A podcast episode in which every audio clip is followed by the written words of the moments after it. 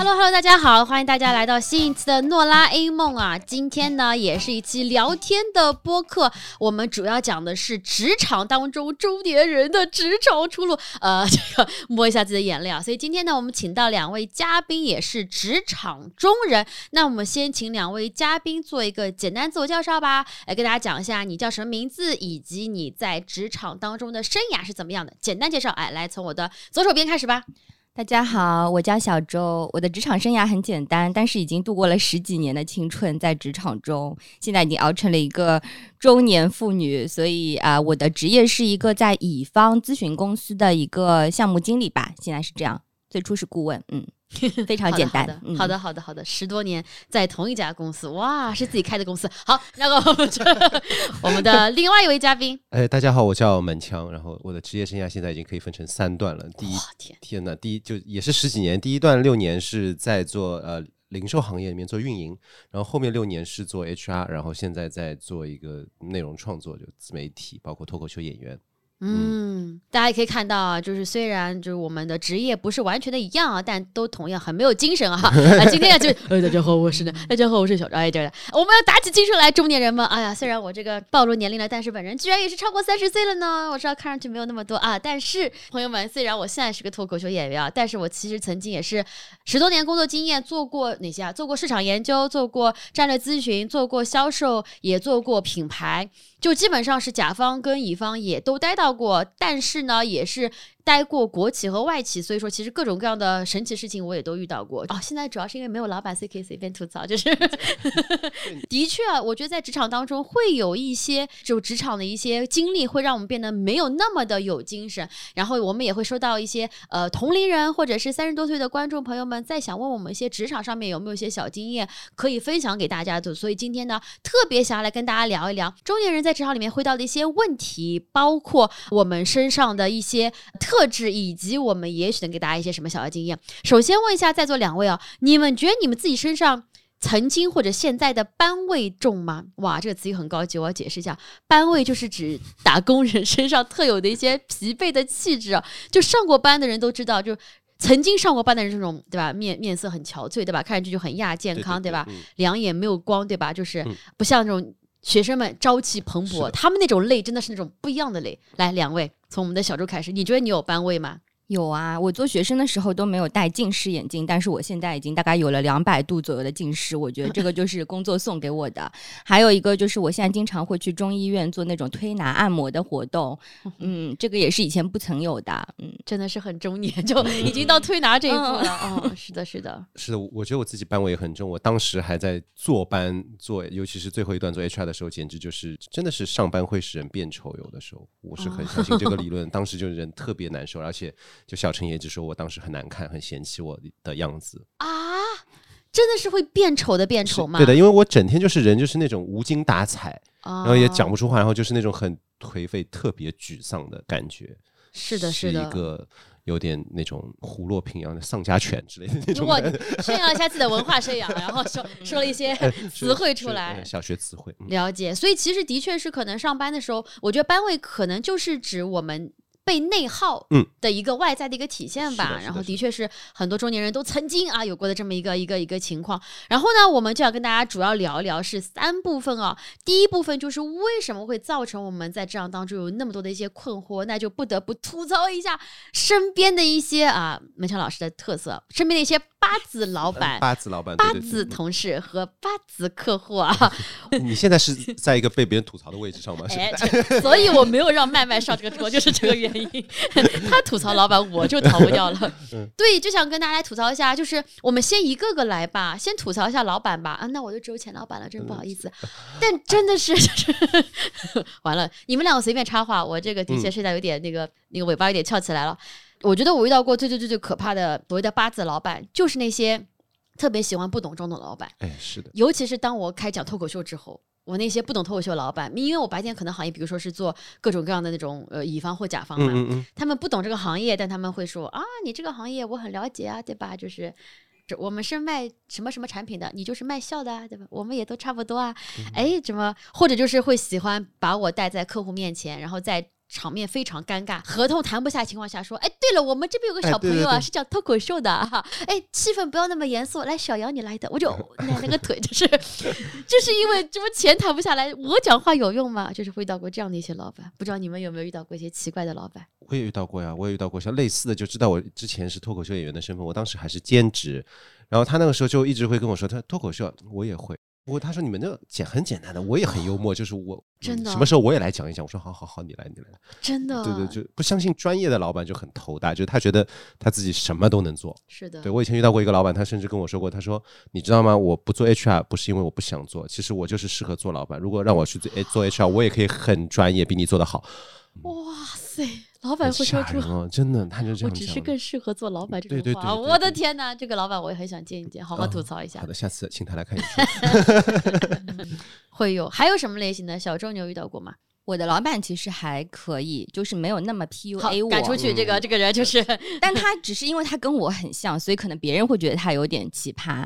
比如说，我们都可以遵守一些很不定时的工作的时间，他可以允许我在任何时候、任何地方的工作。因为我后来发觉他也是这个样子的。我有一次出去做客户，然后客户说：“哎，你是不是谁谁团队的？”我说：“是呀。”他说：“你知道吗？他以前在叉叉叉公司的时候，就是他下午会出去逛一圈街，然后回来上班。”然后我当时就释然了，我就觉得难怪 他是我的老板。但是我觉得这个是一个比较好的，就是他首先能尊重别人的生活方式，然后他有自己的独立的生活方式，就不会逼你跟他一样。或者说是用他的标准去要求你，因为他现在也不是这个样子，他也是一个很正常上班的人。但是我会看到有别的老板，就是特别在我们这样的乙方公司是很会 PUA 别人的，就是他会想办法告诉你，好像你不行，然后嗯，他的那个想法是对的，你你可以做得更好，即便你已经完成了指标，做得很好，他会跟你说 You can do better。这种就是就是我们这边很奇葩的老板了。哎，我其实很想聊聊关于老板 PUA 这个事情啊，因为首先啊，我觉得当我做老板的时候，我其实也很想跟员工讲说，哎，你其实可以做更多事情。但我的初衷点是，完了完了，今天我就是一个反面的角色了。不是，我的初衷是怎么来区分老板善意的跟你讲说，其实不仅仅的能力不仅仅只有这么一点，你可以做很多，我可以给你更多的一些你可以尝试的东西。嗯怎么区别像我这种善意的老板和那种真的想要 PUA 一种？但是我我想问一下，就作为老板，你们是 怎么去发现员工还能做更多的？你是通过什么去判断员工能做更多呢？比如说，我觉得最常见的是在创业公司。之前我不知道，后来我发现创业公司最大的一个问题就是他的职责完全没办法界定。是的，是的，对的。所以我在招人的时候，我会说清楚，说虽然我给你的，比如说 main job description 是做 A。但是我这边 B 和 C 暂时没有招到人，而且 B 和 C 我可能会开始尝试。如果你能做的话，会带你去做。其实播客就是这样子。我招麦麦来的时候，这个真的是。完全是新鲜的这么一个例子，当时在现场，他说不定的话，他可以表情很僵硬的。就是我招麦麦的时候是招个人助理，是的，是因为我有非常多跟脱口秀有关的一些工作，包括一些什么商务活动啊等等之类的，我需要人跟我一起做，包括我的一些那个社媒账号的一些内容，因为我们现在公司越来越大了嘛，所以我个人部分我希望能够招一个人一起过来做。但是我当时也在招播客制作人，我也跟麦麦讲说这部分我还没招到合适的人，如果你来的话，你可能要跟我一起做。他本身就还挺喜欢的，然后他说啊，我也想尝试。然后他说我也不知道能不能做好。我说没关系，我也不知道这能不能成。就是大概就是我们这个项目 到目前为止就是一边做一边摸索，然后两个人都没有说我一定要做大做强这样的一个想法来做。嗯。然后麦麦目前就是他的工作内容其实跟我刚开始讲的。助理其实就是完全不一样。麦麦在感动的流泪，你看，真的是我真的招到了一个 纸巾来，麦麦来纸巾。我觉得就是通过我自己感觉，就是老板能算不算 PUA，就是你能做更多的那种感受，就是首先他有没有呃对我现在的工作有没有表示可能。赞你就肯定对对赞同这种，如果是觉得说啊你这个做的不好，你应该再去做什么什么，我觉得这肯定就是 PUA 了，那没有给到一个正向的反馈。但是还有另外一种呢，我觉得就是你要问问看员工他想不想做，因为其实老板在跟员工沟通的时候，他天然的就是一个上位者。其实你有的时候说我觉得你能做得更好，在员工听来就是你在要求我做更多，其实员工心里面是会有一点那种被 PUA 的那种感觉，感觉是被强迫的，所以还是要更关注那个员工自己的感受，可以多问问，好吧？麦麦先不要哭了，因为我觉得麦麦是开心的，可能做这个事情，因为他可能是喜欢这个事情，所以就不会觉得你让他 work beyond 的一个 scope，他就很不开心。这边我觉得我刚刚举的例子就是说，跟这个人他可能已经做了一百分了，但是老板没有肯定他的一百分，别人可能只有六七十分，他还跟这个人说你可以做三百分，那其实这个我觉得是对别人是一种打压，那实质上他的目的也是为了是一种打压，因为我觉得很多老板不喜欢功高盖主，但是其实这个是不能做成大老板的，因为大老板你要能够接受下面的人比你还要行，然后你去利用他们去成更大的事情嘛，对吧？嗯，所以但是我觉得职场中更多的老板是比较不喜欢功高盖主的，所以。这个时候他就会对很行的人去进行一些 PUA，然后呃很明显的就是你觉得老板让你多做事情，但是你觉得是 OK 的，是说他这个做的事情一定是让你成长的，然后给你一些呃成长，比如说有好的 exposure 给到更大的 leader 去看，或者说他直接会给你在利益上面有升职加薪的这样子的一个安排，所以我觉得这个是大家能够感受到，就是我是确实能做更大的 scope，然后也能往上走，这个是不不能算 PUA，但是那种就是我觉得纯粹打压型的，这个就是 PUA 的会比较严重一点了。好的，谢谢大家对我这个老板的肯定啊，我这个我有我有一个问题，就是我想问问看，就是如果说员工不想成长的，他就安于现状，对吧？然后对的，然后老板就说，我觉得你可以做得更好，但是你安于现状，那老百姓会不开心吗？就员工如果拒绝说更多的成长的一个机会，你作为老板，你会对这个员工怎么评价？你觉得他是一个？问的非常好，这个我也很想知道，因为索菲亚她其实我个人觉得啊，她的工作还是比较顺利的，因为她在这家公司很多跌宕起伏，就他一个人牢牢的在这个公司里面，也没有被干嘛干嘛，而且一直就稳步的升职。我我前两天跟他聊，他说是他自己不会再往上升的，因为他就是有点就是佛系，嗯，但他的老板还是很喜欢他。所以你是怎么做到的？我没有做什么，做好自己就好了。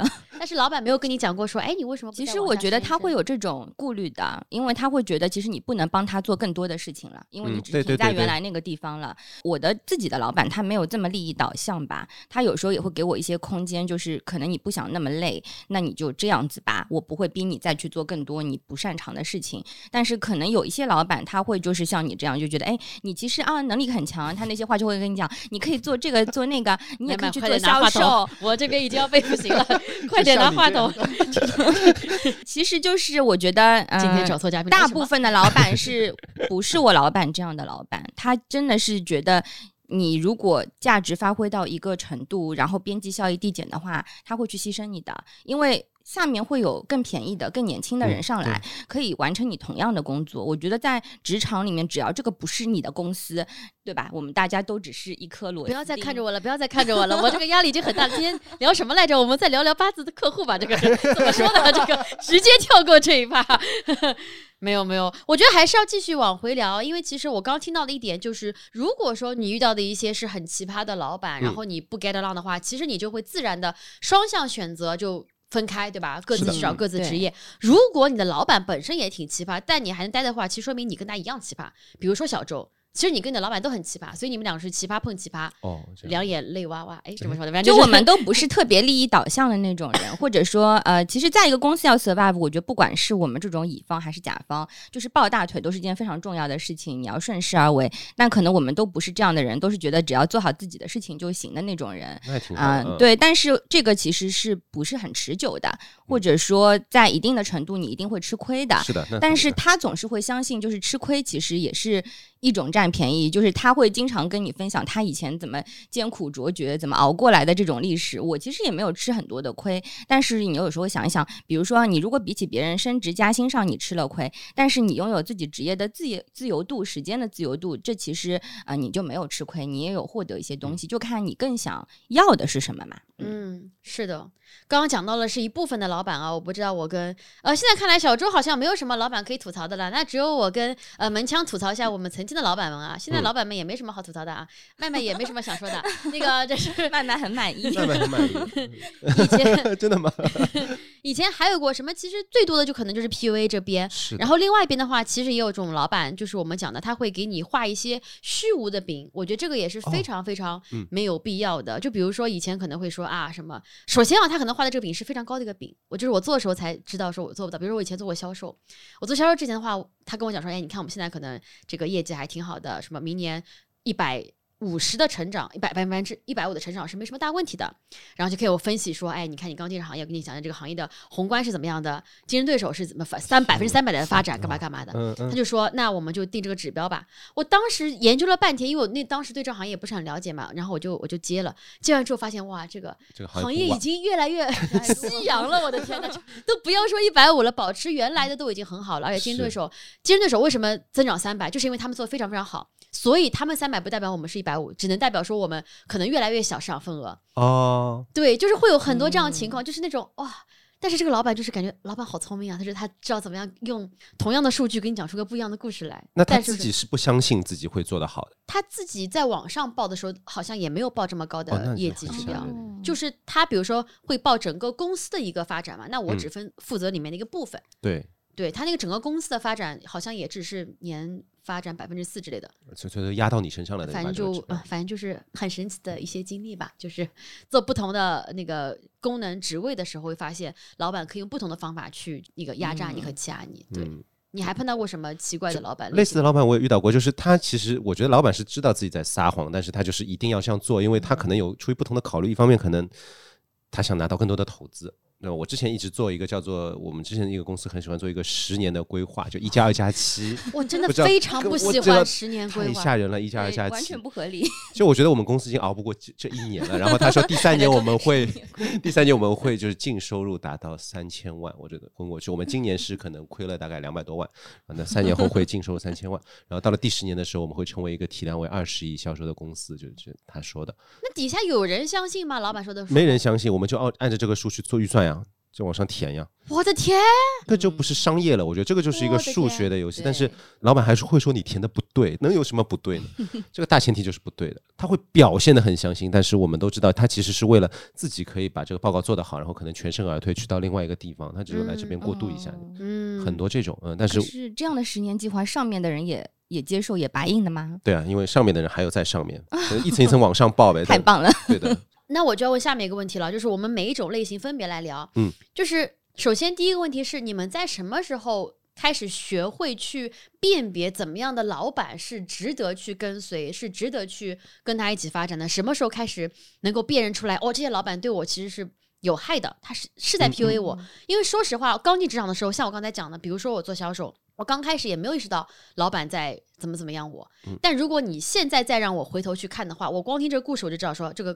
不成立，对对对逻辑有问题的。对的，你们都是在职场第几年的时候觉得说，哎，我有一点点能够辨别老板的能力，以及怎么样能够判断说这个老板是否值得让你去跟下去呢？小朱有什么想法？我大概上了两年班，我当时的那个 PM 我就感觉到他是一个 PM 是 Project Manager 还是对对，就是那种对我就觉得 项目经理对，因为那个时候我们是那种很扁平的嘛，就是其实你的老板他就是带你做项目的人，然后他都可以去黑你的绩效的那种打分啊什么，你应该是知道的。然后我就会觉得他其实一直把我放在一个他不会去。捧你的这样子的一个位置，也不会给你发展的这样子的一个位置。然后他自己平时也不会给你很多的指导，但是他会要求你今天去给他做个什么研究啊，就是明天去做一个什么，但是是可能是没有 code 的，就是你如果做过乙方会知道，就让你做事情不付钱的那种感觉嘛。然后我那个时候其实做两年，我就觉得没什么意思，对，但我就就渐渐的后来有项目机会，我就跟他远离了，因为我就会觉得这样子的人，首先你你就能看出来，他并不是真的为了你好。然后他也没有很好的去肯定你已经做的这个事情，然后他也会跟你微微的画一些饼，然后我在我看来这些饼，那个时候我就觉得是毫无意义的。嗯，所以其实就是老板能不能给你实质的认可，basically 对，还有你跟着他有没有实质的好处，对吧？我觉得这些其实都是要考量一下的。嗯，两年的时间，门腔呢？我觉得钱吧。就是我自自自己一开始，我自己还是觉得上班开心最重要，但是就是赚的很少。那其实老板可能也是拿捏了我这一点，他觉得就是你你这个人可能对钱没什么要求，他就不给你涨，你不提他也不涨。然后我觉得这个也不是特别好，但是职位也没给我怎么涨啊。这就我工作前两年，但是后来我就越来越发现，其实很简单，就是大家上班打工，就是如果你老板可以给我的钱更多一点，大家都更开心一点，这个就是个好老板。就是这家公司有没有在赚钱，或者有没有在朝赚钱的路上去，就老板你不用说。呃，性格啊，或者你对我就笑嘻嘻的，大家在一起很开心。我觉得这个不是最重要，能带着我们一起，就我们合伙，等于说是一个赚钱的感觉。我觉得这个还是比较好的，在商业上。做一个伙伴的一个一种感觉。嗯，那你们会跟别的同事一起做比较吧？就比如说，老板可能大家都涨，但是是不是给你涨的很少，给别人涨多？就是你怎么样去判断？如果一个老板一年什么谁都不涨薪，那可能真的是全部都有问题。比如说像咨询公司，他可能不能每个人都不涨，他可能会有的人涨，有的人涨少。所以我感觉小周的意思是你通过比较发现，哎，他可能带你的时候。限制你，带别人的时候可能会捧一捧。嗯，我发觉就是他可能都捧不了别人，就是跟着他的人都不太行。对，然后但是他却把自己 manage 的很好，他 manage up 的很好。就是他虽然不怎么低，但是他的老板还挺喜欢他，给了他很多的资源支持，但他并不会想要去发展下面的人。啊，对的，对的。所以我觉得这个人可能是这方面有一点问题的。但是我也有发现，就是说可能分配的时候你会觉得有微微的不公平，但其实对老板来说是公平的。比如说我们这种乙方就是有很多校园招聘，大家好像都是一级一级一起。升的，那他们其实喜欢有一个拉平的思维，就好像是一届进来的人，如果大家都差不多，他都挺喜欢的，他就觉得大家都应该是一个同样的 rating，同样的一个工资，同样的一个绩效，他会这样子去做。但是我有时候会觉得我自己可能已经做的比一些 peer 的同事要好一点了，但他并不会就是去认可你这个点，所以可能在。刚刚工作的时候，你会因为这些事情而不开心，但是到了现在，我觉得更多的还是在于，就是你自己到底要在这个职业里面获得什么，他能不能给你这个东西啊？是的，这个就是为什么我们 HR 一直说不要去和同事讨论工资。哎呀，忘了对面坐了一个 HR 了。刚刚想说，我这个问题怎么？这里有专业人士。刚刚想说这个问题，他的表情怎么那么多奇怪？是的，因为我觉得讨论工资是这样的，就是讨论工资，两个人肯定是会其中有一个人会不开心的，没有两个人都会。讨论下来，大家都希望自己拿的更多，对不对？如果你拿的比另外一个人多，不开心的是别人，所以就是这个会产生一些问题的。我觉得大家就是刚刚我觉得小周老师说的很好，就是你看自己能不能开心到就可以了。嗯，好的。哎呀，真的很想再多聊聊老板啊，但是没有什么好聊了。我这边有一个完美的例子在这边，那我们就不如就不如聊一聊八字的。客户吧，大家有没有一些什么经验的？我觉得我碰到过的一些比较奇怪的，刚进那个职场的时候，我其实当时做的是那个市场研究，但是那个时候我们是有非常多对客户的一些工作的。然后我当时在香港工作，我是真的碰到过，因为当时你想刚入职场的小姑娘对接一些在金融行业里面做了很多年的一些男的，嗯，如果是某一定职位以上的人，他就会觉得说，哎，我来跟你开会，比如说是喝一个酒的时候，因为那时候香港是流行，比如说你 over a drink，然后去聊一些工作嘛，是是。他就会觉得，哎，我天然能够跟你开一些非常玩笑，对，其实你会觉得很冒犯，他会觉得说，啊，这种玩笑无伤大雅。比如说看到你，我都已经忘了，因为那太早了。如果现在的话，我就把它记下来。当时的话，可能觉得这种负面东西不值得记，就是会比如说从你的穿着打扮来评价，哪怕他夸你好看，有的时候我都觉得非常的不舒服。哪怕是开玩笑啊，说，哎，我们这个合同还在你们这边要续约呢。要不要直接哇？这种话我就真的是，所以我后来就是我们可以再讲讲 solution 啊。其实我直接讲就是，我说我现在是穿什么样的衣服对照男，就是每次别的会我都穿的非常的漂亮，见他时候就穿的像他妈一样，他就会说你的衣服品味，我就说啊，对啊，太忙了，没时间买衣服，他就不会说什么了。包括我有同事朋友，他就说我们可以一起开这个会，他说我们俩一起出现，他其实没办法同时跟你们两个说，哎，你们俩要不要一起？那也更猥琐了，就是 就通过这种方法，反正会遇到这样的一些客户。你们有没有什么客户？我其实没有。遇到过你说的这样情况的客户，但是我有遇到过你这样说的情况的老板。我的处事方式你知道都是比较直接的，我就会跟他说：“你不要这样说好吗？”而且我会当着所有人的面说这句话。然后，那你真的很猛哎！你是在第几年的时候你就勇敢？大第一还第二年的时候我就会这样。真的，我觉得是年轻，而且就是真正是因为你年轻，人家其实不会介意那个。你真的到了我这个年纪，你现在在这样跟一个比较资深的老板对话，可能就会被穿小鞋。但是你还很小的时候，他会觉得哎，这个小姑娘很好玩。所以其实大家都没有伤害到是他是他是这样说的吗？还是你自己觉得？我自己觉得是他这样，因为他之后没有，他并没有因此收敛。还有还有类似的这种，就是只是语言上的这种，但是就会像你刚刚说的，会让我们觉得不舒服的。但是我觉得每个人的边界感不一样，有些人他会真的 take it as compliment，他会开心，他就希望别人表扬他。对。是这样子，所以我觉得人跟人是不一样。但是我已经就是像我觉得树立了一个品牌，我就是这个样子。就算别人都觉得我很奇葩，或者说话很直接，但是你只要这样子了，他就会知道他不能再越很多界嘛，因为你一定会说出来的。嗯，给大家提供这么一个极端的案例啊，如果你不想被人搞的话，就搞得好像很难搞的样子。就我觉得 小一点的时候，其实真的还行，因为年轻的时候，我觉得你没有很多会 lose 的，就是都可以说说事实。所以，所以女生就是在职场过程中都。都会遇到一些类似于这种比较猥琐的玩笑，都会遇到的。我对我真的啊很想找到一个人 say no 的，但是我没有找到过。嗯，嗯，但我我也其实也遇到过类似于这种一些猥琐的玩笑，因为我以前在啊，对对你说吗？对的是什么性别的同事？都有，男的女的都有。因为我以前在那个零售行业是在这个奢侈品行业，就是那个行业可能比较特殊。哦首先，他是会对样貌会有很多挑剔的，哦他就不断的会在容貌外面去羞辱我，对对我家那种很多哇，他们真的会羞辱啊客户，不是客户就同事，哦，同事同事就说你长得不好看就丑啊，就你这头发太丑了，你这个眉毛好蠢，我的天，就是这种。但是我不知道他们是不是善意，因为平时可能工作的时候还行，但只是就可能可能大家聚餐啊，或者就是可能就唱歌的时候就会讲这些，然后还有人会一直说。一直拿你的性别取向去开玩笑，哦，就一直讲我。但是我自己其实觉得没有没有所谓，但是有些男生他是很介意的，或者就嗯他觉得我自己就直男，你不能讲我性别取向或者什么的。但是嗯有些人就会一直说，哎，你这怎么怎么怎么样，然后你来来摸一下或者之类的，就这嗯。种也会很难受。那你有反抗吗？我有啊，我怎么说呢？我就直接开骂的，骂是那种 C 语言，哇嗯，那他们就会收敛。会收敛的，嗯会收敛的。那他们会给你穿小鞋吗？也不会，因为我没有更小的鞋可以穿了。就当时就是公司拿最低的，就是这点好处就无所谓，你要不要开掉我就这样。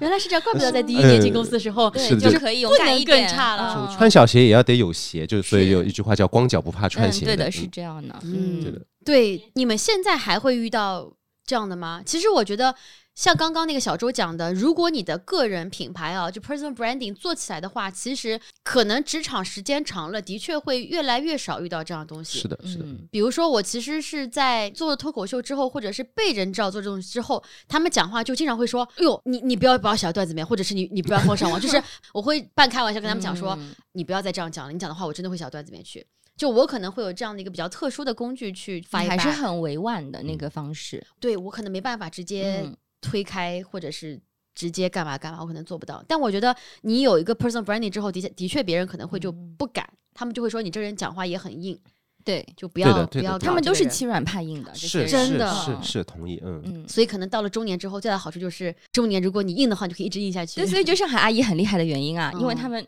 对吗？什么都敢说的，什么都是的的敢做的，嗯。那就是我们的未来了。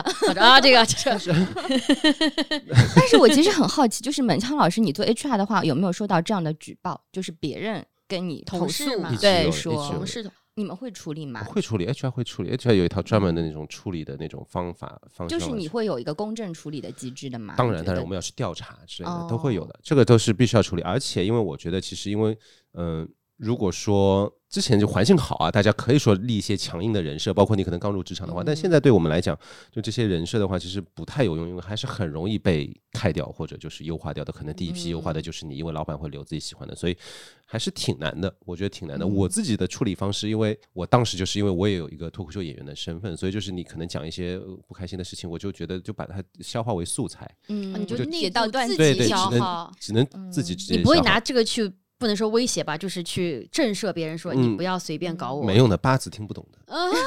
很多八字是这些，他跟你我跟他阴阳怪气，他是听不懂的。啊嗯，就会遇到很很多这样的这样的八字，所以就是我只能自己去消化。包括我们很多同事，他们也都是有自己的一些解压的那种方式，只能这个样子。你刚才讲到那个，我我觉我觉得我也遇到过这样的，无论是客户或者同事，就是可能脱口秀演员或者说我们平常讲话比较擅长的是暗讽，嗯嗯嗯，然后我以为我很明确的表达出来是我这个人不喜欢这个人，但他会觉得说，哇，你们 Nora 还是蛮喜欢我的，天天跟我讲话。我想说，大哥，你仔细听懂我怎么说了？我说，啊，你很来塞的嘛，这种这他就会说，你看，他说我很来塞的，我就啊啊抓头，就碰到这种的人，我就后来就只能靠换工作，然后来离离开一些有毒环境，就但真真真的是嗯会有。会有的，会有的，是啊，少这就是接触的是典型八字，哦，是 典对，很点。那看来大家都会遇到过这种完全不懂的这么一个一个类型，对。然后刚刚其实讲到了一些是一些是客户嘛，然后因为我以前做过很多时间的乙方，他会因为他是甲方，然后用身份来压你，这个还挺多的。比如说以前我记得最清楚就是，这可能也不是他们怎么样 PUA 我吧，就比如说客户当时讲了一个笑话或者段子，哪怕再不好笑，然后我都会勉强笑一笑。然后在这个工作环境里面，大家会说啊，谁谁谁客户也很好笑。啊然后当时开始讲脱口秀嘛，他们会说啊，马某某经理，请去你们脱口秀里面讲一段，他这么好笑这种样子。就是这个就是八字的客户乘以八字的同事等于是双八共气十足，就是整个一天就只有我在那边难受。就你以前在工作时候不好笑，你也就陪笑嘛。我不会笑的呀。他问我好笑吗？我说嗯，挺好笑的。但是他不问我，我就不会笑的。就就这样呀，我就因为我是树立一个特别。就是我在的一个人，哎，对的，我就上班的时候就是那种，就是那种感觉，就是不不苟言笑的，就那边。他们问说问我说你为什么不苟言不怎么笑？我看我说嗯，喜剧演员都这样的。你们好像都有个护身符一样。对对对对，脱口秀演员、喜剧演员。他说哎，那隔壁的 Nora 好像天天笑完就是这个穿。我说啊，那他那可能是因为 Nora 不够好笑，两边就穿帮了，就直接拉踩起来。同一个甲方，不同的乙方，哦，原来是这样。我遇到的更多八字乙方，可能就是是在业务上的一些问题。嗯。不付钱啊！八字甲方，对不起啊，我想说，因为我当时是乙方，我当时做过一段猎头。可以不付钱呢？他就是这样的，他说，比方说很简单的，就是他需要你提供一个服务，因为我当时做猎头嘛。对啊。他说你可以给我招一个什么什么，比方说销售总监，但是呢，我们可能有几个目标公司，我需要你做 mapping，就是在市面上把所有他想要了解的公司的人的，可能他的那个职位的人的所有的信息啊，包括名字、背景或者性性别、那个年薪都要要过来，但是。他不给钱，他说你可以帮我先 mapping 一下嘛，然后我们再看看就去找谁，就是白，嗯嗯，但可能他就 mapping 完了之后呢，他后面也不招这个人，他只是 mapping 一下，就是骗你这样一个信息，对。但其实我们 mapping 应该是要收钱的，但是那个时候也没办法，因为上海猎头公司实在太多太卷了，我们就很卷，也没有办法，只能送给他一个 mapping，里面加一些假的信息，很机智，这个很重要，这个很重要哦。哦，这收费版和那个对的，就是充值才有对对对，是的。想解锁哪些是假信息吗？请你 可以的，可以的，可以的，付一下钱。哦，刚刚讲到的是有一些客户，然后我们其实也讲到了一些同事。就刚刚其实小朱也讲到了，就可能你网上的一个渠道或者是网上的一个通道，它必定是有限的，所以一定会有可能拉踩也好，或者是呃，像你刚才说的，有个小老板，他非常的他自己很媚上，因为他很怕别人跟他去来争抢也好，这个我觉得。可能大家也会经常碰到，特别是作为一个中年职场人，可能经常在职场上面遇到问题，就是同一批进来的，明显就是有些人他就是很擅长，他就是可以混得很好。是那些人混得好呢，他如果说能力强的话，我就认。但是我也非常不喜欢那种人力不强，他只会向上管理的这种人。然后这种碰到的话，就是真的是，哎，现在想来就是他们的最大好处就是成为我的段子，除除此以外没有任何的好处。因为我其实是一个非常不擅长做公司应酬的一个性格的人。因为我的应酬都很无效，意思就是我只擅长让大家笑，但我不擅长最后敲定个合同。对，但我觉得有些同事他如果很嗯，那也不一定完全都是媚啊，就是他有可能也是擅长销售啊，他就擅长一边搞关系，一边能够通过各种交换，然后获得一些真正的一些一些一些合同。但是拉进来之后，他就他就只是把饼给客户画好。拉进来之后呢，能不能完成？哎，烂摊子就是一些那个部门，他就会说：“你看我拉过来这么多的一个指标，对吧？你们不能消化，是你们的问题。”这也会碰到这样情况，就的确他们是很厉害的，但是这后面的东西就是没办法匹配这样子。所以你没有遇到过一些什么奇奇怪怪的同事的做法吗？其实，在我看到的，就是大家去抱大腿啊。比如说，我们有一些老板，他喜欢就是跟他亲近的标志，就去他家里搓过麻将。就是 这个，就是如果你去他家上过那个麻将桌，那么你就属于他自己人了。就是有这样的老板，那这个老板现在在我们公司也是个非常敬业的这种。这种合伙人非常好，然后跟着他上过麻将桌的人也都成为了合伙人。那你上不上呢？我他不是我的老板，就是别的条线的，嗯，但是就是有所耳闻，就大家都知道，这好像就是一个标准一样。但我觉得这个也是一种运动啊，也 桌游类，桌游类。落脚点是这里，就是所以大家也也有一些人，他可能会约着一起去打高尔夫啊，一起去什么抽雪茄。我会看到他们都会因为这些东西形成一个圈子。没有人一起约着去抽雪的吗？那我刻刻意的就是。跟着老板，对，对啊，所以就是就是你要去迎合。当然，我刚刚举的还是一个比较健康的例子啊。当然，还有一些比较不健康，就是比如说，他是需要通过那个小团体，大家一起去完成一些目标，不管是害别人也好，也还是从别人身边去抢一些资源也好，一定是你要帮老板成就去做一些坏事的，对吗？你要去做他的枪。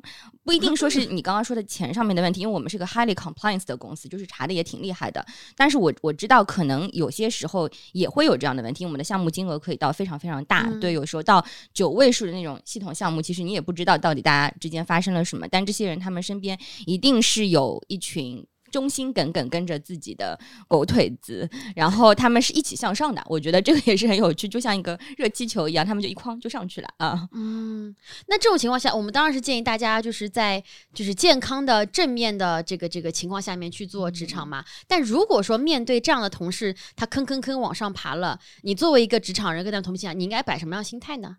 你应该。我觉得这只能这样去理解这件事情，因为我之前做招聘的时候，有有有一个老板明确跟我讲过，他的招聘要求就是他呢，就是不希望下属比自己懂，因为他其实不太懂的，就是一个消费品行业的老板。人力资源总监，呢但是他自己本身是从别的行业转过来，所以他对这个行业是不太了解。他呢也不希望员工比自己懂，所以他就不断的会去在工作中刁难员工，去显示自己的权威，这是一个。但是在他手底下混得好的人呢，就是能够给老板提供情绪价值的人。就老板觉得，就是因为我在这里，其实我很慌的。我我我觉得大家都会来来看不起我或者挑战我，所以就是如果你让我感觉到很舒服，你可以给到我一定的情绪价值，也是一种价值。但我觉得，我觉得这个是不对的啊，这不对，肯定不对。只是说作为一种解读，就是那些人其实他们有存在的，就是 Nora 刚刚讲的，就是他没什么能力，但是能够讨好老板，他们是在公司里面有存在。一一定的价值吧，对老板来讲，嗯嗯，这个很好，就引到我们最后一个来总结这一趴的问题啊，就是当我们遇到各种各样奇奇怪怪的，无论是老板、同事还是客户也好，怎么样能够在这些奇怪的人当中找到自己的生存地方？怎么样可以让自己在公司的存在是不可或缺的？这个其实你刚才提到一点是讲情绪价值嘛，对吧？然后呃，小周讲到的是一些。利益交换嘛，一些技能交换嘛，这个大家能不能分别讲一讲？就如果假设我是一个非常挣扎的一个三十五岁的一个职场人，就是我身边的人都是八字，但是我怎么样能够活下去？能不能给我一些小建议？就是我觉得首先放放平心态，就是八字归八字，是八字是永远存在的，这个是 没有办法去避免的，所以就就就是要做好自己，这个是做好自己。然后自己如果很特别在乎，前提是特别在乎这份工作的话，肯定还是努力工作。然后完成自己的，把自己的工作做到优秀，做到更专业度，然后老板认可你。因为其实呃，在一个公司里面，还是需要有做事情的人，这个还是受到大家尊重。不可能一一整个公司都是在那边讨好老板啊，或者讲一些莫名其妙的话。这些首先把自己的能力是要通过这几年一直去完善，把专业度提高。呃，那你也不怕就是给你穿小鞋或者怎么样，你就可以走人嘛，你还是能找到不一样的那个机会，然后再平衡一下，在这个公司你被八字伤害了多少。如果实在伤害太多的话，可能就就就离开，嗯，也没有关系，嗯。小周，其实我差不多的，我觉得就是做好自己。第一个就是我刚刚说，你一定要知道你自己要的是什么。嗯。比如说我去谄媚老板，然后我去给他提供情绪价值，可能这个对我来说是种心灵上的伤害，我会去看精神科的。但是我做好自己的事情，就是工作上的、专业上的事情，对我来说是个很容易的事情。那。两害相权取其轻，对不对？我肯定宁可就是做好自己的工作这部分，嗯，但是我觉得倒也不是刚刚你说呃公司不可或缺啊什么，我觉得我倒不是这个公司不可或缺的，只是我工龄够长，他们就是要要解决我都是有很大的成本，对对对，是的，是的。当你当你有了一个无固定期限的合同以后，你确实可以三号做做自己，呃，以及就是你做的所有事情都是没有问题的，就是你的专业度很高，然后你你的客户也。都给你很正面的评价，那他其实并没有一个，就是没有多少小鞋可以给你穿，你可能没有别人就是呃那么那么。晋升的这么简单，或者说是看着别人升的很快呀，你以为很轻而易举，但是其实我觉得你要想想，每个人都有自己的付出的东西，我只付出我付出的那部分就够了。还有，我觉得就是职场很大嘛，不是一个公司嘛，是的，就是你一定要多看看，有很多生活的可能性。就像你们一样，其实你也可以选择离开职场去做别的事情，而且你可以做得更好。所以我觉得就不能吊死在出来，没有任何的说服力啊！在同一家公司待了十几年的人，没有任何的说服力。跟他说：“哎呀，世界好大，出去走走啊，不是一种可能性。可能就是我放了这个心态，才会导致。就像你现在跟我讲说，快生个三胎吧，跟你讲一模一样，就是 没有任何说服力。但是如果你总是想着说我就要在这个坑里填死的话，你的工作压力就情绪大，对压力你会很钻牛角尖的嘛。虽然其实我就像我没有你们这么大的树林在外面等着我，但是我心里是这样想的，所以就给了我那个底气，是我还是可以在现在的环境里意去做我的自己。对，我觉得小周老师给我启发蛮多的。刚刚那个，就是我觉得首先大家熟熟读劳动法，这个是很重要的。啊，就是 这个落脚点 是啊，看到对的对的，一定要熟读劳动法。对的，就是你普法环节，普法环节就是因为现在其实不像我们以前，就是我们以前刚进入职场的时候，没有那么多渠道去了解劳动法的，可能你得请个律师真的去咨询。但现在不一样，现在网络很发达，大家随便查就可以劳动法，知道公司哪些做的对，做不对，很因为很现在很容易。公司开一个人会用一些手段的，大家一定要去避免这个，到时候大家吃亏。另外的就是，我觉得从我自己来讲，我刚刚毕业之后，我是不知道自己职业规划是什么的。我包括我觉得现在很多大学生，因为我后台会收到很多私信，他们想选择行业。就最近我可能拍的那个系列比较火，大家都很多人跟我说，我想做 HR，我想做 HR，我 我都劝他们说不要。一个人带火一个行业，我的天！大家会问我就是做 HR 要看什么书啊？就大学怎么选专业？就读哪个大学？我说不要选 HR，真的，嗯，自己。的身体也很重要，还是选些别的职位。所以就是大家要很早的去做一些职业的规划，可能从高中或者大学开始就要去选。那如果你大学毕业之后，你选到一份不开心工作，感觉怎么做都不对。我刚刚小周老师做说的是的，就是可能你还有更多可能性，多了解自己才能去从从事自己喜欢或者能够给到自己正向反馈的职业，这个是很重要的。嗯，好的，刚好刚刚讲到的是劳动法，我觉得现在最懂劳动法的都是我们的零零后啊，大家看到很多网上那个 零零后拿着劳动法整顿职场啊，正好就可以讲讲啊，就是我们作为一个八五后，我们其实呢也会开始在职场当中遇到一些九五后甚至是零零后的小朋友们，你们有没有遇到过一些非常？神奇的脑回路的一些零零后的同学们，我先举个例子。刚才那个小周讲到的，就是要照顾自己的想法，就 be true to yourself。我觉得他们就是 be true to everyone。我跟你讲，我我之前有份工作，然后呢，我们要招一个小朋友，对吧？嗯。然后呢，那个小朋友就过来面试了。然后那个房间里面就是小朋友 HR 跟我。然后呢，小朋友就问说，我们这个工作的那个就是时间是怎么样的，对吧？然后那个 HR 就说，哦，我们是一个创业公司，所以我们其实不会说一定。只是这段时间上班，但是我们也不会说一直让你加班，只是说你把工作完成的话就好了。因为毕竟是个创业公司嘛，我们都喜欢这样对小孩子说：“哦，那也不是我的公司呀，你们没有确定时间的吗？这个加班对我也没什么好处呀，这公司上市也跟我没关系。”这小孩子这么说，我觉得他太勇敢了。真的很厉害，就是首先啊，我想先跟小朋友们讲啊，你可以这样想，因为我觉得很正常，对吧？这公司的确，包括现在这个俱乐部也是我的。如果麦麦不想加班的话，那我也没有资格逼他。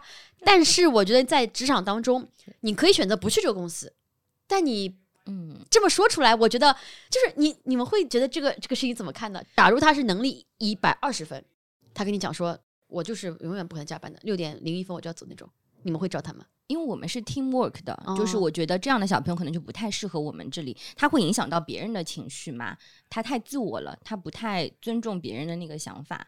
但是我觉得要看情况，如果是那种什么 IND 呀，就是技术上超强的那种，你只要一个技术大牛，你其实脾气怪一点也没有关系的。嗯，懂懂懂懂，是黑客达人这种。嗯，就类似这种。对，但如果你没到那个位置，我觉得其实这样在职场上是一定会吃亏的。太厉害了！我觉得是这样的，就是面试，它首先它说到底就是一个双向选择，就你你对吧？就是你不一定你 offer 了别人就会来，对吧？这个说，所以就是我我不知道两位可能你们在待的公司都是很好招人的，但是我之前待过一些不敢跟候选人这样讲的。我们是不会跟你说我们工作不定时的，但因为尤其是刚毕业的小朋友，我们不会要求他们说就不定时工作。就首先这个底层，这个就是劳动法里面写着的，有固定工时和非固定非固定工时，而且非固定工时你也不是随意你说我们公司非固定工时就是非固定工，你要去申请的，对，要上报人家才会批的。所以这个其实。呃，那个反击呢？我觉得也是，我自己听起来还挺有趣的，就是 完了，今天这个反面教材太多了。哦，是这样子，外卖快走吧，这个这怎么说？但是我觉得就是。前提就是这样嘛，就劳动嘛，换钱嘛。就如果你们需要员工加班，就付加班费或者调休，这个是可以讲好。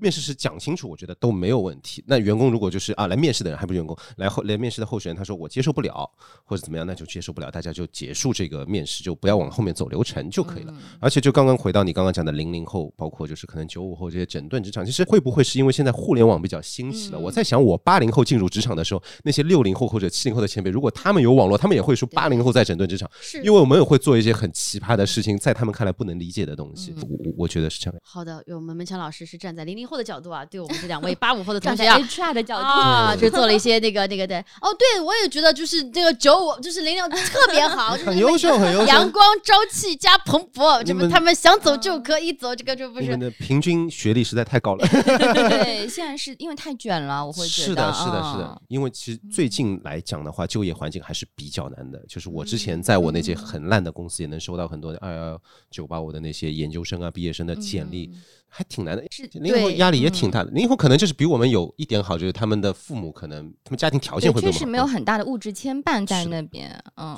但是我觉得他们更想就是体现自己的价值，对对对，他们在嗯追求工作中跟我们的要求不一样嘛。我们可能会想要去一个比较大的平台，或者就是获得一份稳定的收入。当我我当年还是这样子，但可能对他们来讲，他们会有自己的追求。他们觉得这个公司一旦这个发展的不对，或者老板不不是能够带领他们去获得他们想要的东西的时候，他们就会立刻就说啊，我不要。这样其实也挺好的，节省大家时间。嗯，你们会觉得，比如说咱们在跟比如说同龄的同事去工作的时候，和和非常年轻的同事工作的时候，两边我们需要去提供那些情绪上的一些管理是会不一样的吗？当然，当然，当然，肯定是有。什么很大区别呢？我举个例子啊，比如说，我觉得有一点我非常赞成，就是其实每一代人看新一代人的立足点都不太一样。嗯，立场都不一样，对吧？立场都不太一样。比如说，我会觉得说，同龄人，我们好像很多时候在上班的时候，老板跟你更多画的饼，或者是跟你的想法，就是说，你如果好好做的话，你就能得到 A、B、C、D、E。嗯。但是，比如说现在我自己再去跟一些非常年轻的员工，或者是呃去招一些非常年轻的时候时候，我其实也会像刚才小周说的，先问的是他希望得到什么。嗯因为其实我能给他提供，哪怕是黄金万两，什么什么什么哪里干嘛，都不足以吸引他。吸引他。对还是需要知道他要什么。是的，然后看看我能不能提供，同时也是是适合这个公司发展的东西的。嗯这个东西就是怎么讲呢？思想上面是非常非常不一样的，包括他们的一些情绪上，可能呃，我觉得他们。这一代人，因为其实可能像你刚才讲的，互联网上其实有非常多都是情绪的一些牵绊，情绪的一些呃内耗耗损，嗯他们其实也会习惯说，在沟通的时候，如果能够比他们想要的能够多给一丢丢，比如说你可能不单单是他们的老板或者上司，你也是他们人生中的一点 mentor。嗯，我觉得嗯也许对他们来讲，这个的价值会比呃单纯的是职场上的指导可能来的更有价值一点。因为比如说，再举个例子，很多人现在都是独生子女了，就相相对来讲的话，还是比较少有很多长辈会他们提供一些想法和提供一些参考也好或建议也好，这是我能看到一个很大的一个区别。你们呢？你你你想问这个问题的原因是什么？你是作为一个老板角度，希望员工更稳定，还是说不，我是希望能够让我们这一代的人知道说怎么样能啊够更好的跟这些人相处。相处？啊对，因为其实比如说我刚才会吐槽说我能够遇到这样的人，然后你会说，哎，从某种角度来讲的话，你其实可以更理解他们。是其实理解他们的话，也许你们就可以更好的在工作当中相处的。对。我觉得首先就是我们要作为对于后辈沟通的时候，嗯就不要把自己放在一个前辈的位置，这是我最近几年学到的一个特别。妹妹重要的叫我妹妹啊，什么？哎，麦麦老师，就就大，我觉得大家都是互相学习，因为我觉得我自己可能是我自己个人的问题，我自己本身也不是一个见过见过很多世面，或者其实我自己也有壁垒的。你不知道，就是可能这个小小朋友对你看来是小朋友，可能可能，但是他可能人生前二十二年是特别精彩，他有建立过各种各样的东西之类的，所以我觉得可能更多的是以一个更平等的方式，因为我觉得老板或者员工在职级上是有上下分的，但是就是可能在人格，包括在沟通的过程中，大家其实都是平等的，没有什么任何差别。所以就是，首先我要放平心态，是我不想做他的导师或者怎么样，就是我们怎么去把这样一个公司或者你的业务做起来，然后就就像你刚刚讲的那个很好，就是想看看招聘的时候问问看候选者他想要做什么，嗯，这个很重要，就是。不像我们以前，以前可能一个萝卜一个坑，就是我有我 HR 招人，就是我要招一个谁谁谁，他能做什么，你进来做些就就可以了。尤其现在创业公司嘛，而且像你现在这个俱乐部，肯定还是需要员工他自己能发挥一些主动性，就是你问他要做什么特别重要，就这个很好。嗯，是的。哎，那你们有没有觉得说，年轻人在职场当中特别加分的和特别不加分的东西，可以让我们正在收听播客的，也许是九五后、零零后有一些参考的嘛？比如说，其实我觉得特别不加分的，就刚刚就是直接说出你想的，我觉得你可以把这个想法给藏一藏。嗯嗯因为如果我招你进来是让你做对外对客户的，对然后客户提了一个很不合理的要求，你说，那你想多了，这个加油这这个，你觉得你很诚实，然后问那客户说，哎，客户这个合同签不签？客户肯定也是要翻毛腔的，对吧？就是很简单，就是你可能还是要有一些最基本的情商，你可以选择不去，但是你不必要把你所有的想法直接给分享给对方，尤其是在一些不需要的场景下面。嗯，你们觉得有什么加分的和不加分的地方吗？我觉得活泼开朗对我个人来讲。是一个加分项，因为我自己本身是没什么画像，所以我觉得，对的，所以你可以有很多观点会给到我的话，我觉得还挺好，或者有很多想法。但对我来说，减分项可能就是一些不讲礼貌，或者就是特别情绪特别负面情绪会比较多的人，我觉得就我会很害怕。因为我自己也是一个负面情绪比较多的人，我可能觉得我们两个会不适合工作。当然，就可能也不是说负面情绪多的人找不到工作，他们可能会去找一些合适自己的岗位，也有。但我可能对我来讲，只能说我个人是这个样子。嗯，怎么样的人算比较负面情绪？是面试完之后跟你说句“我知道我没戏了”，然后就走掉了，就吵啊，就一直抱怨。他就说啊，我以前老板干嘛干嘛干嘛，就我以前公司就是。就跟谈恋爱一样，就是一直抱怨抱怨前任，对的，他可能就是更主观的去讲，而不会说去分析为什么以前工作不好，或者就是没不合适的原因。他可能只是说啊，这个人哎真不行，我怎么怎么样的，嗯，我无法无法具体讲，但是一定大家都会遇到这样的人。懂懂懂，文强老师是从来不抱怨前任，多少前任来着？呃，六十八个，没有。小周呢？啊，我觉得就。好，可能加分项其实刚刚你们两位说到的都是那种可以提供比较好情绪价值的，就是情商高，这个一定是加分的。还有就是做事主动一点，就是不要总是人家跟你讲一件事情你再去做，稍微体现一点主动性，别人一定是会开心的。然后减分项大概就是真的是情商为负的那种，这个一定是个减分项。还有就是我觉得人品吧，就是有时候你如果真的被看出一件人品不好的事情，我就会觉得这个就像一个害群之马一样，就会想要远离这个人。对，真诚，真诚。也很重要，真诚很重要。边界口就有的时候你迟到或者什么，是是没有问题的，对我来讲。但是你特别偏了编了一个莫名其妙的理由，就就会就很奇怪。嗯嗯，是的，是的。哎，其实刚刚也稍微聊到了一点啊，就是我们在职场当中还是会遇到一些挫折和一些困难的。我有没有想问一下大家，就是你们有没有觉得说？什么时候你开始想要离开自己的行业，或者说要开始为自己找一个出路了啊？小周啊，说辞职说了大概有八年左右了吧？哦，你是这种，你是这种，十几年了 可能都不止，就是刚毕业没多久就说这个做不下去了呀，很吃力的呀。然后十几年后我还在这边呀，怎 么办？不想做了。对的，对的，就是怎么讲，每个大的原因都可能让我不想做。比如说遇到这种行业夕阳的情况，或者说什么其他的原因，就是你会想要离开。然后你会想往哪里走？小朱，你先说吧。虽然你现在还没走，就一片迷茫啊。怪不得不走，可能还能再待个十年。我我觉得我是就是刚刚像门腔老师讲的，我就是那种一开始就业就没想清楚自己想要干嘛，然后就了十几年，完了今天两两个也没有也没有想清楚自己要干什么。但是我觉得再走走看，可能你真的到了一个阶段，比如说你你真的有人 PUA 你到不行了，或者说整个公司环境让你觉得很。有毒性的那种八字全部来围攻你，那那个时候 一定要一定要走。如果真的到了那个不行的阶段，我觉得还是会走，但是我觉得尽量不要到那种阶段再走。一定是你意识到现在在走下坡路，或者是不是你很好的发展的选择的时候，你就嗯出去看看一些别的机会。我觉得这个会比较好，不要到呃不要让自己变得特别被动吧。嗯嗯，就是未雨绸缪，刚说的居安思危。我也我也是，就是我自己找到自己喜欢的事情之后，可能就会慢慢的可能把工作排的不那么满，本职工作。因为我自己可能从拍自媒体开做自媒体视频，包括做脱口秀开始，我就会找到自己喜欢的东西了，就会稍微有一点底气吧。就今年也年初到年终经历了两次失业之后，也没那么的，就是可能不开心或者特别迷茫，我还是会去坚持做一些自己喜欢的事情，这个还挺好的。就我希望大家可能也去。真的在工作的时候想想自己有有没有什么喜欢的东西，去把兴趣发展成副业还不错。但是当副业变成主业之后，可能你又得再发展另外一个兴趣，就是 就是无限 工作之苦。对，就是兴趣很重要，就是嗯，总要有些人问出这个问题，就这个可能对小周不适用，小周还在迷茫和挣扎当中。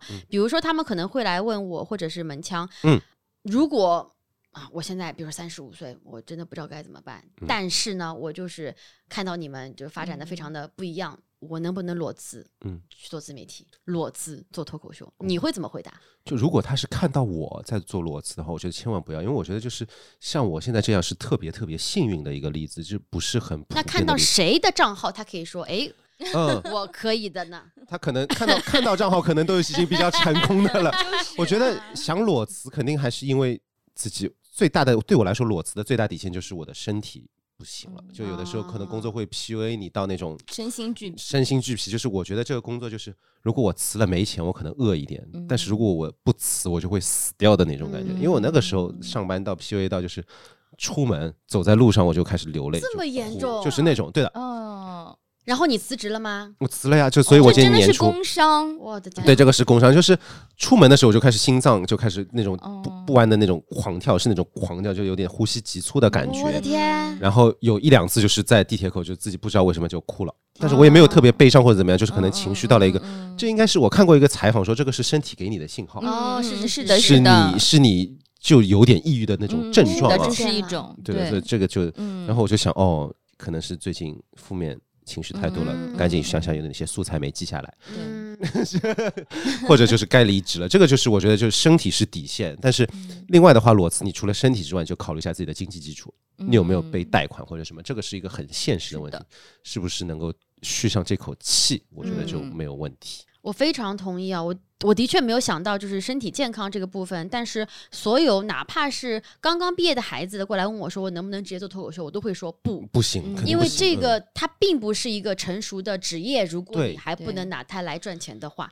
所以你前期还是应该所谓的发展副业和兴趣。意思是指这些东西并没有那么赚钱，你还在摸索当中。是是是，不是说我要直接这么工作了，那你真的你可能以后只会恨这个行业。嗯，说什么啊？为什么我都已经讲了十年了，还还怎么怎么样？那是因为十年前没有来问我们呀。我告诉你说，不要直接全职是不要呀，对，还是要听听播客，听听大家过来人是怎么讲的，听听十年后的你们会给你们一个怎么样的一个一个一个行业的一个建议或者想法。然后总结来讲的话呢，就是呃，无论你是不喜欢这个行业了，不喜欢这个公司了，觉得好像升不上去了，还是你的行业不行了，还是你就像刚才讲到身体不行，或者说呃，他跟你的家庭的一个生活的节奏并不一致了，你其实都需要提前为自己想想看，一个是。在本行业里面，对吧？你是不是能够跳去别的行业，对吧？对对。哥，所以永远都不要觉得竞争对手是敌人，他们可能是你下一份工作同事。对。所以在职场上的话，还是要到处尽量与人为善，尽量多结交一些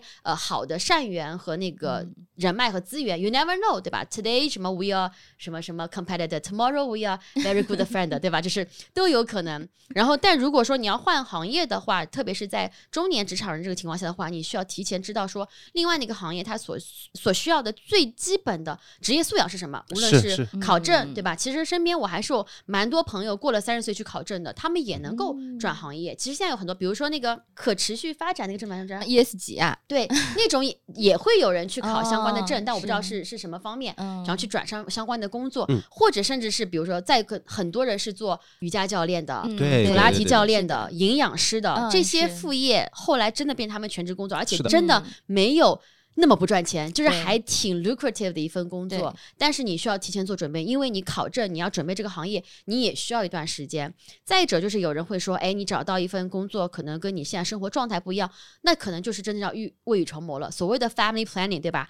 以前是说计划生育，现在的意思就是指，如果我打算要组建家庭，最重要是要生小孩的话，你真的需要提前告诉自己说，我现在这份工作能不能支撑我有个小孩？这个公司环境是不是 OK 的？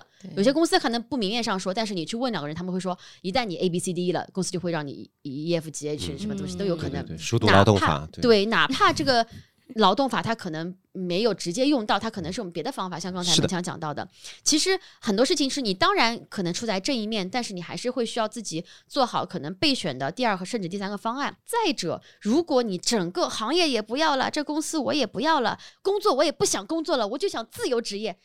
想做脱口秀的话啊，大家也需要先那个冷静一下啊。这个哦，是冷静一下，我以为就直接后台留言了呢。这里 静，先冷静一下。就是你们不知道，就是很多人就会觉得自己已经很搞笑了，没有那么简单，好吗？你可以先来报名我们这边的呃内部的开放麦来尝试一下，来了来了来了，让观众做一个判断啊。你不要说这观众不行，你来个三四次，观众都没人笑的话，你真的需要好好磨练段子。千万不要怪观众，我们这个行业没有那么简单的啊，就是可能还是要。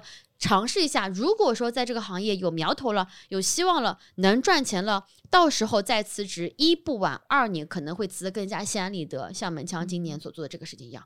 哎，其实还有一类人群，我们刚刚没有聊到，就是如果你已经有家庭、有孩子情况下，你说，哎呀，现在我这个职场里面上不成、下不就的，我该怎么办啊？我想问一下这两位，也没有人结婚，哎呀，还是得我这个已婚妇女出来讲一讲这个。可以做母婴博主。真的真的可以，是就分享一些日常。人家妈妈都已经很辛苦了，照顾孩子还要自己拍博主。哎，是这样的，如果说你有家庭的话，特别是如果你有孩子的话，我希望各位的丈夫多在家庭里面啊，多做一些责任啊。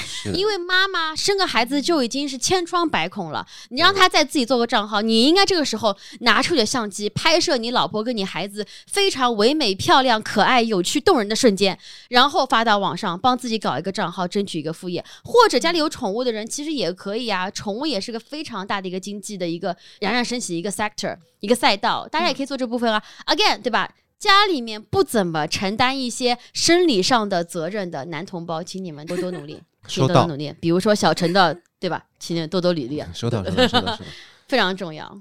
好吧，那今天就是给大家一些非常简单、非常简单的一些关于生活中吐槽，以及有没有一些好的小妙招来解决。那我希望我们的两位嘉宾最后用一句说两句吧。第一句是说给说给所有我们的同龄人，在职场中还在挣扎的你们，有没有一句留言感言给他们的？第二句是给所有新兴职场人，他们在听这期播客，想知道你们这帮老货色在想什么东西的人啊，有什么留言给他们的啊？一人一。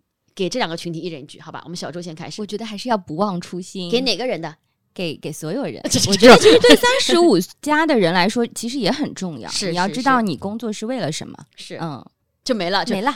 四个字，不忘初心 啊！你今天的那个那个嘉宾费啊，我帮你先扣个百分之六十啊。来，我们接下来这位看看这个。那我我我也我做自己。太棒了，还少一个字，刚刚还四个字，现在才三个字了。就 希望大家就是找到自己能让自己开心的事情，就开心一点，然后也不要太把工作当一回事情。对对，还是要就更注重自己啊。是的，也不要在一棵树上吊死。是的，是的，就说给自己听的是吗？小周没有给所有，给所有的人，不停的在。如果这个工作不开心，一定要想想别的可能性。就是的，是的，对。其实工作和男人一样，都不要在一棵树上吊死啊。这个让自己开心是最重要。还有就像脱口秀一样，就是要对工作降低预期，对工作降低降低预期，降低再降低，最后你就会发现，说当你无所谓的时候，什么事情都变得其实还不错，对，而且有惊喜了，对吧？有惊喜了，是的，是的，非常好。那今天我们的播客就到这里结束了，感谢大家收听。大家如果有什么问题想问我们的嘉宾，或者有什么职场吐槽，或者有什么对我们这些啊职场老人的吐槽或者想法的话，都欢迎在评论里面留出，我们就会在下一次的播客前期阅读大家一些搞笑的或者是劲爆的留言。那今天播客就到这里啦，谢谢大家收听，谢谢再见，再见，再见，再见，再见，谢谢，谢谢，耶。